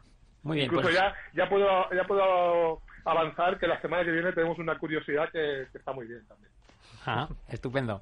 La, la escucharemos la semana que viene. Un abrazo. Ricard, y hasta entonces. Adiós. Adiós. Adiós, Hasta Ricardo. luego. Vamos a continuar con los estrenos y mientras animamos al Real Zaragoza con este fabuloso himno que nos está poniendo Chihuahua. Estos has aprovechado que se han ido los de Cádiz y has dicho ahora les vamos a dar Correctísimo. Bueno, pues vamos a ver si contactamos ahora con Fran para hablar en este último bloque de estrenos, pero empezamos con, con Alberto eh, con una película que se, que se mm, realizó hace dos años ya, es un- una película francesa que no sé si sigue un poco la línea que la semana pasada eh, empezaba a dibujar la película portuguesa La fábrica de nada en cuanto a conflictos laborales y demás, y que no me atrevo a decir muy bien el título porque no sé si es Corporate, Corporate, Corporate. Yo creo que es corporate. Corporate. La palabra británica, exactamente, eso es. Y dices que continúa la línea de la fábrica de nada. Bueno, puede ser. Eh, Al fin y al cabo son dos muestras representativas de, de lo que eh, trae consigo la y de lo que trae consigo La crisis, de lo que ha traído la, la crisis, ¿no? Es una película, como dices, francesa, aparte de la, lo decimos todas las semanas, pero es verdad, aparte de la cuota francesa que, que tenemos en nuestras pantallas, eh, dirigida por un debutante, Nicolas Silol, y el guion lo ha escrito él y otro Nicolas, Nicolas Flego. ¿Está bien dicho, Flego? Bueno, espero que sí. y los dos debutantes en dirección, uno en dirección y el otro también en, en- en el guion, ¿no? Y nos cuenta la historia de eh, Emily, o Emily, que tampoco lo sé si está bien dicho, Emily, una gestora de recursos humanos del departamento financiero de una, de una multinacional eh, que la contratan eh, para que de alguna manera eh, con entrevistas o con reuniones consiga que los empleados de los cuales la dirección de esta multinacional se quiere desprender consigan que consiga que ellos mm, decidan irse, dimitir o, irse de su puesto sin tener que verse forzada la dirección a despedirlos pues con los consiguientes costes eh, económicos que, que yo conlleva. Eso sería un, como un despido en diferido, una simulación de despido, ¿no? sí, Bueno, mm, tal y como te lo cuentan en la película, completamente ilegal. Porque al fin y al cabo es, es, móvil lo que están haciendo, ¿no? Eh, entonces la, película empieza con, con ella eh, haciendo estas prácticas, mm, digamos, ilegales, ¿no? Eh, de acoso y derribo de los, de los trabajadores que, mm, están marcados con una cruz por parte de la dirección para que se vayan de la, de la empresa.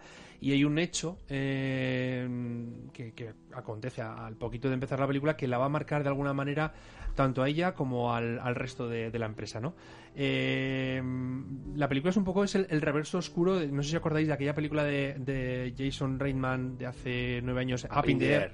Pues es el personaje eh, eh, em, de, George Clooney y pues haciéndolo mostrando realmente la oscuridad y el interior de lo que eh, llevan muchas de estas personas que se dedican pues eso recursos humanos que se dedican a, a despedir no en este caso no es despedir como decimos sino a convencerles para que de alguna manera ellos abandonen su, su puesto ¿no? y una de española hace poquito, de la punta del iceberg, me parece que, eso también hablaba de, me viene...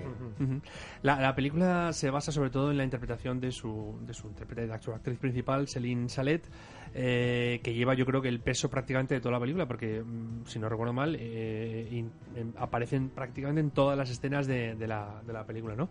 Eh, y, se basa en, su interpretación y, y, es lo más, lo más sobresaliente de la, del film, porque tiene yo creo que la, la, historia, o no más que la historia, el guion tiene algunos eh, fallos, algunas lagunas, sobre todo en cuanto a, a la explicación de esos planes siniestros que tiene la empresa, que no terminan de estar muy bien explicados. Y luego también eh, la relación que tiene la protagonista con uno de sus compañeros de trabajo, interpretado por Stefan de Groot, que, al que vimos, si recordáis, en Cariño, yo soy tú. Ah, sí, eh, ¿Os acordáis, no? Pues es que aquí eh, su papel es un poco. No, no, no, se termina de entender, ¿no? Es algo raro. Como un apoyo. Pero... Como un apoyo, pero no la relación. No tiene importancia, parece, no. No, tiene mucho peso. No. Y a mí también me, me ha parecido que el director ha retratado, retratado muy bien lo que es una sociedad, o perdón, una empresa de este tipo, una multinacional, eh, ¿cómo decirte yo? Que por fuera es algo limpio, pulcro, muy ordenado, eh, incluso no te dicen en ningún momento a qué actividad se dedica, no sabes a qué se dedica, y sin embargo, cuando empiezan a rascar un poquito en la, en la superficie, eh, pues vas descubriendo toda la, la podredumbre, podredumbre, no podredumbre, Podredumbre. La pobreza moral. Podredumbre. Podredumbre. La pobreza moral. La bajeza. Que, la bajeza que, que, tienen los directivos de esta multinacional. Y, y esta, este, desenmas... este desenmascaramiento de, de la empresa, eh, este proceso que, que, sufre la empresa, paralelamente lo, lo experimenta la, la protagonista que eh, al principio parece muy dura, muy en su papel y luego poco a poco vemos cómo mm, se le van cayendo todo abajo, ¿no? Y hay una escena que me llama mucho la atención, lo repiten un par de veces el director y es cuando ella está en el coche, en el aparcamiento e intenta limpiarse, o sea, limpia mejor de hecho, dicho las axilas con unas toallitas, y luego es como si intentara limpiarse de toda la porquería, de la suciedad que tiene la empresa y, no termina, ¿no? Y eso es lo que luego pues eh, termina. Es una metáfora un poco. Sí, completamente. Luis. Sí, a mí también cuando la veía me recordaba la punta del iceberg. Eh, de, la que, de, la que, hablamos en Habla de Cine. Bueno, hablé yo que me tocó hacer la crítica. Esta me parece más entretenida, quizás, es más ágil.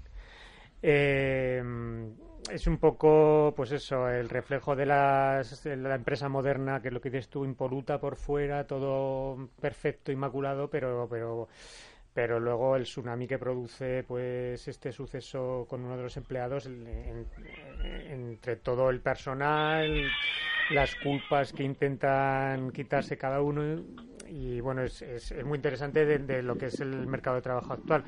Me gusta un poco eh, la presentación que hace del, inspector, la inspectora de trabajo, que es casi una superhéroe, ¿no? Sí. Y encima es una mujer en un mundo en un mundo de hombres. Es un personaje muy, muy potente. bien puestos. Yo creo que ese personaje debería de estar pensado igual para. Me hubiera gustado más que girar en torno a ese personaje más que a la directora de recursos humanos. A mí me... Perdona. sí, sí, no, no, es, es, verdaderamente. Es un personaje muy interesante, sí. Es muy interesante. Encima, cada vez que aparece en pantalla es como que te, tienes que. te echas a temblar porque es como. Algo va a pasar. Sí, sí, Algo va a pasar ahí. Eso. Eh es una película entretenida que acaba como se supone que el público quiere que acabe y, bueno, a mí yo pasé un rato entretenido bien. Yo no sé si no me pilló un buen día, pero no conecté con la película, fíjate, y eso que me gusta todo este tipo de películas que hacen una crítica sobre la lo poco humanos de los recursos humanos, ¿no? y de cómo no, eh, cómo pues se elimina el personal sin ningún tipo de miramiento con el beneficio evidentemente pues eh, de la empresa y, de, por ganar más dinero, ¿no? A pesar de que esas empresas pues puedan tener beneficios. creo que esto es un caso que además en Francia todo esto se toma muy en serio y en creo que es un caso real que sucedió en Francia con alguna empresa, o sea que está inspirada en una base, base real. Como digo, ya habéis contado de la película, yo no terminé de entrar, me hubiera gustado más que el otro personaje tuviera más peso, la protagonista a, ti te ha gustado mucho, a mí no me termina de encajar y, en fin, me dejó muy tibio. hemos, hemos, escuchado claramente un maullido que significa que Fran ya está con nosotros. ¿Qué tal, Fran? Buenas tardes un maullido. Yo pensaba que era el de Guillermo. Gatos. En todo caso será Guillermo con su gatito. Fran, como has podido deducir, estábamos hablando de Corporate, una película que tú también has visto. Sí. No sé si eh, tienes algo que añadir. Yo entiendo que Alfonso no entrase en la película porque me imagino que igual es que se ve un poco reflejado en la, en la, relación, ¿no? será eso, será la tiranía de... Pero Fran, escucha, eh, Alfonso sería Lambert Wilson. Alfonso sería Lambert Wilson. Yo ya me voy por la nevera, no hace falta. Fran, yo te pregunto, si, si Alfonso es Lambert Wilson, ¿quién es la chica? ¿Quién es la, encargada de...? Yo recuerdo, puedo acordarme de un de alguien que perdió su categoría de caballero hace poco por que también es letrado eh, no que era así y ha pasado a sequillo ¿Tú, sabes de quién hablo? Pues ahora no sé, no me suena. ¿eh? No, ahora no, no, caigo, no caigo. Bueno, como nuestros oyentes no van a entender de qué estamos hablando, vamos a volver a la película. Eh, eh, sí, eh, rebobinamos. Yo una película que sí me gustó, eh, es verdad, no está basada en un, hecho real, pero te dicen que al principio explican que es ficticio, pero que las técnicas sí son reales. En teoría el, caso en el que se basa es el de France Telecom, que presionaba de forma bastante fuerte a su a sus directivos para echarlos, para hacerle móvil y conseguir que se fuese de la empresa en condiciones bastante ventajosas. Y a mí la película la verdad que me parece una cosa bastante entretenida. Yo la chava la veo que lo hace bien, estoy con, estoy con Luis y la verdad que, bueno, la película se, deja ver, se deja ver y, hombre, aprendes, ¿no? Entonces cuando la vas viendo ya va, te va eh, explicando muchas de las situaciones que pasan en la redacción, muchas de las cosas que vamos que vamos todas las semanas sufriendo, entonces ya ahora ya lo, ya lo voy viendo claro. Guillermo, tú terminas. Vamos a ver, la, la idea está bien y efectivamente me recuerda también a la punta de iceberg y, y comparación con la película de La fábrica de nada es que no tiene nada que ver porque la otra sí que realmente explica las cosas y en esta quiere contar mucho, hay personajes, el de Stephen Lee como Stephen Lee como habéis dicho, aparece y no sabemos nada del, de la inspectora del trabajo, que tiene que tiene una escena que, también es la, para mí la mejor no la mejor intérprete sino el mejor personaje.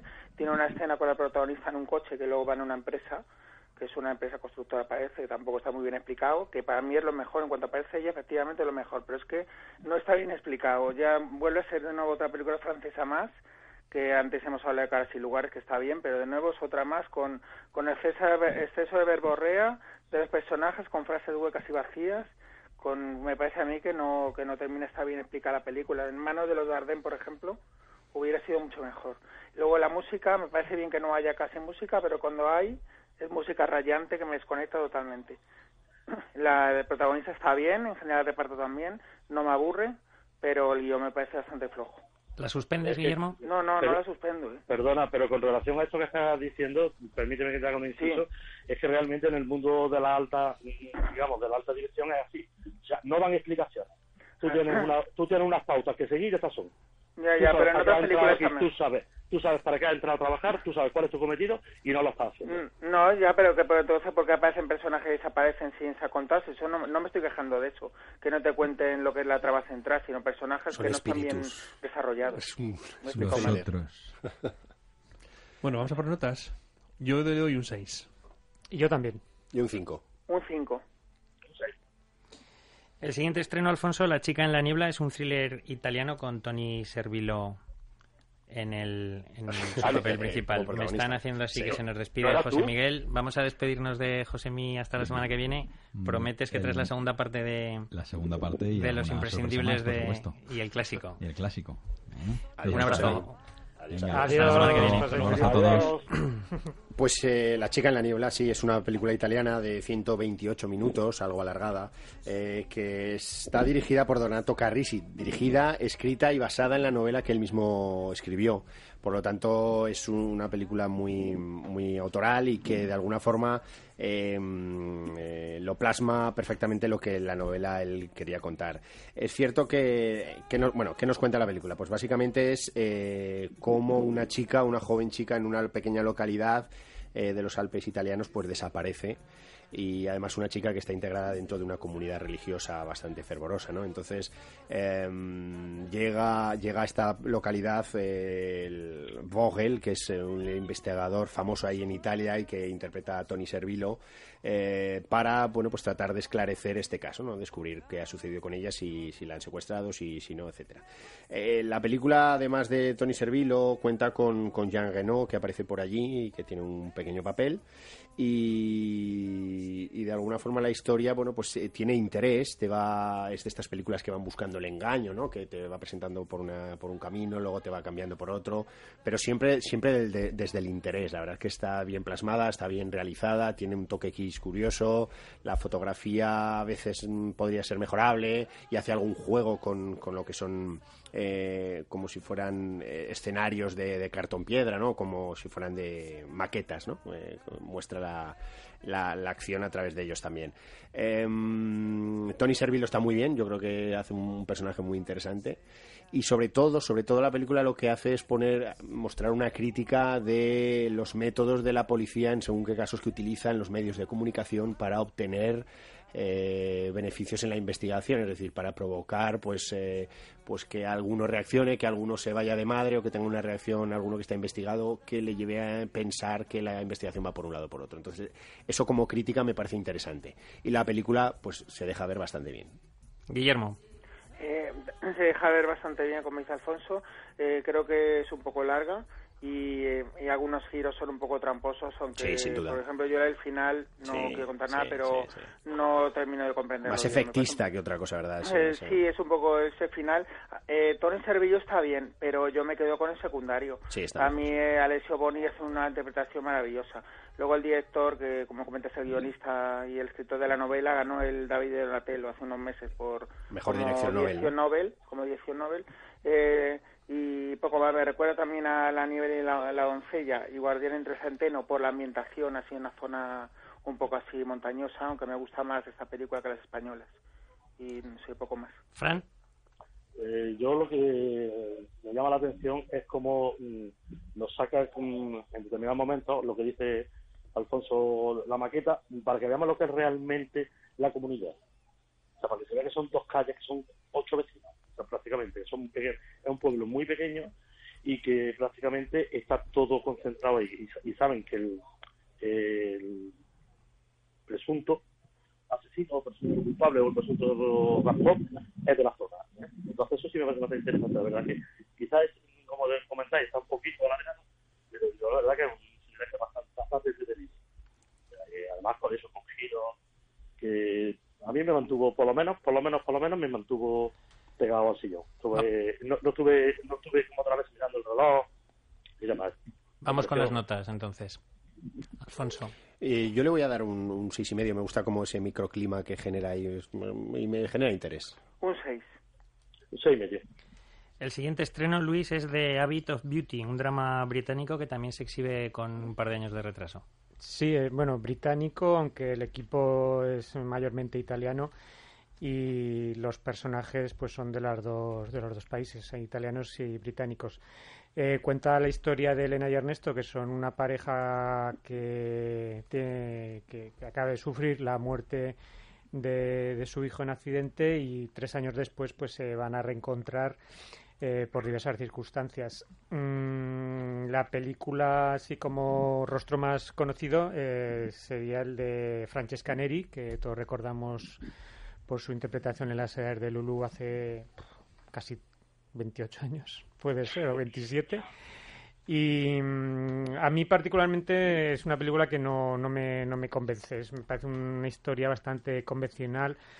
Eh, primero por, por la labor, yo creo que, que de dirección. Mm, no, no me parece que esté bien dirigida. Pues la propia escena inicial, que es un accidente de coche, se resuelve con el típico ruido de derrape eh, que, me parece que es poco imaginativo.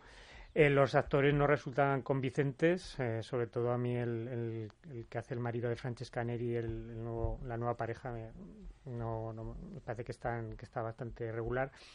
Y a nivel de guion también hay, pues hay partes que se contradicen. Pues tenemos a, yo que sé, una persona que de pronto se desmaya en la calle y a la escena siguiente está en el coche tan tranquilamente. O sea, o, alguien que es echado, de, es echado por su padre de casa y en la siguiente escena eh, sigue viviendo allí. O sea, es que es, eh, me pareció un... A ver si le han puesto al revés el montaje. Puede ser. Algo... Pues, sí. sí, sí, como ya ocurrió en, con Regreso al Pasado sí. en televisión española hace muchos por eso, años. Por eso. Mm, hay poca química entre los actores, así que, que, que no es una película que me convenciera. No, creo que es bastante mediocre. No sé qué opina Fran. Si... Eh, sí, mediocre, me, más que mediocre, yo te diría que es tediosa. Sí. Eh, Para lo que dura encima. Para lo que dura es tediosa, ¿no? Se hace un poquito larga porque son secuencias demasiado largas, impostadas, muy muy forzadas. Sí. Y, y yo entiendo en un, en un momento dado puedo entender que no haya química entre los entre los protagonistas porque se trata de que estén divididos. Uh -huh. Entonces no puede, yo entiendo que no debe estar, no tiene que haber esa conexión que muchas veces pedimos a otros actores. Ellos están divorciados porque hay que echarle, el problema de todo esto es que siempre hay que echarle la culpa a alguien de algo los accidentes son accidentes porque pasan, pero siempre tiene que haber un culpable, ¿no? Entonces, eso es lo que marca eh, lo que es el, la, el, devenir de la película. ¿Quién es el culpable? ¿Quién podría haber hecho más? ¿Podría haber hecho menos? Y cada uno tiramos para un lado, ¿no? Y yo la verdad que, bueno, aunque se hace tediosa, se hace un pelín larga, la verdad que a, nivel psicológico la, la, película me interesa por ver los dos puntos eh, de vista, el que, digamos, de la, de la forma de afrontar el dolor de cada uno de ellos, ¿no? De los dos padres. Guille. Entonces, a mí sí que me ha gustado la película, en este caso no coincido con, con Luis ni con Fran. Eh, sí, me parece que los tres, bueno, lo que efectivamente no está bien, Noel Clark, que es el personaje que hace del, del nuevo de nuevo la nueva pareja de, del personaje de Francesca Neri.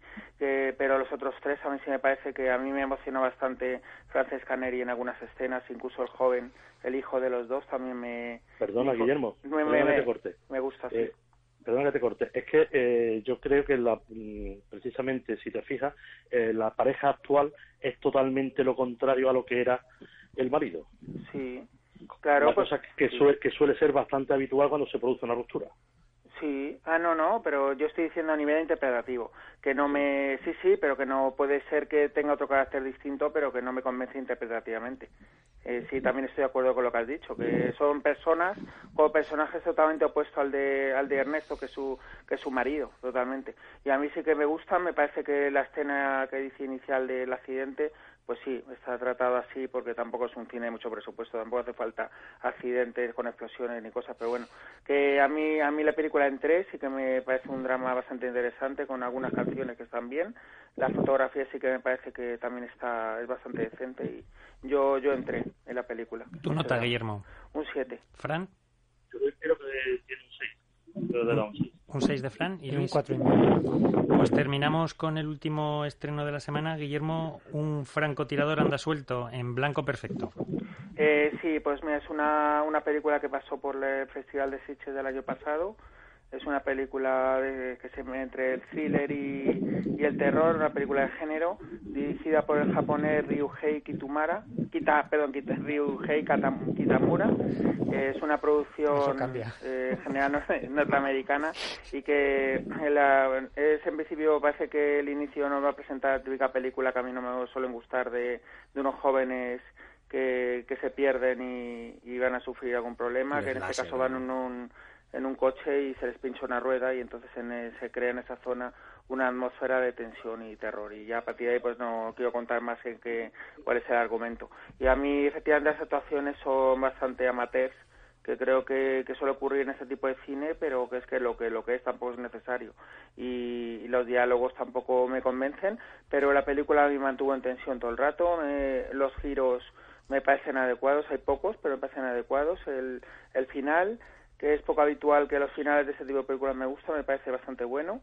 se emplea muy bien el sonido y la, y la música y a mí, a mí me parece una película de género interesante para un género que me gusta. Sí, es entretenida, es muy gore, eh, pues eh, eh, hay mucha, mucho, mucha víscera, mucha sangre. a diferencia de las películas americanas, en las que hay, siempre hay un grupo de jóvenes, aquí no, no intentan que simpaticemos o nos caiga bien o nos caiga mal uno u otro para justificar el que los vayan a matar o no. Aquí son todos chicos normales y bastante agradables, con lo cual es más complicado odiar a nadie, simplemente todos te parecen, te parecen que están bien, ¿no? Eh, también comparto contigo en que lo mejor es el final, por lo inesperado. Y, en conjunto, bueno, de este género me han gustado más otras, pero bueno, es bastante entretenida. Fran. Pues yo coincido con, con ellos y además, hombre, mm, se aleja un poco de todos los tópicos, de aunque es una película muy tópica, hmm. Se, aleja de los tópicos del cine de este de terror de que es tipo carretera perdida y, y demás, ¿no? El final es lo mejor y entiendo que no hay conexión entre los protagonistas porque viaja una especie de viaje compartido, de estos que, que tienen aquí un nombre, por no hacer publicidad gratuita. Que quedas con varias gente y te recogen un sitio y viajas de, una, de un sitio a otro y pagas un tanto, ¿no? Entonces, por eso entre ellos ni se conocen. si os dais cuenta, al principio se, se están preguntando los nombres, cómo se llamaba él y demás. Entonces, no es el grupo, no es el típico grupo de amigos que se va de viaje te va de vacaciones y al final se complica la cosa y, terminan todos casados. Entonces, no, aquí un grupo de, gente que no se conoce viajan juntos y tienen un percance. Y a partir de ese percance empieza empieza la cosa a complicarse y empieza a pasarlo mal. Y, hombre, los tópicos se los va saltando, pero ya la verdad que me, esperaba bastante menos y quizá por eso me, gustó. ¿Tu nota entonces, Fran? Un seis y medio. Luis? Un cinco y medio. ¿Y Guillermo? Un siete. Pues terminamos con Blanco Perfecto el repaso a los estrenos de la semana y nos despedimos hasta un nuevo podcast de Habla de Cine. Lo vamos a hacer con la banda sonora de Vértigo, de cuyo estreno se cumplirían durante estos días los 60. Oye, no te metas con vértigo, ¿eh? Así que no, ¿eh? Se cumplirían 60 años. Como siempre, agradecemos a todos los que forman parte del equipo de Habla de Cine, agradecemos a José Luis su paciencia en el control y les recordamos a nuestros oyentes la dirección de correo electrónico habladecine@gmail.com por si nos quieren hacer sugerencias, pedir un clásico, hacer comentarios, lo que lo que vosotros queráis. Muchas gracias y hasta la semana que viene. Adiós, chicos.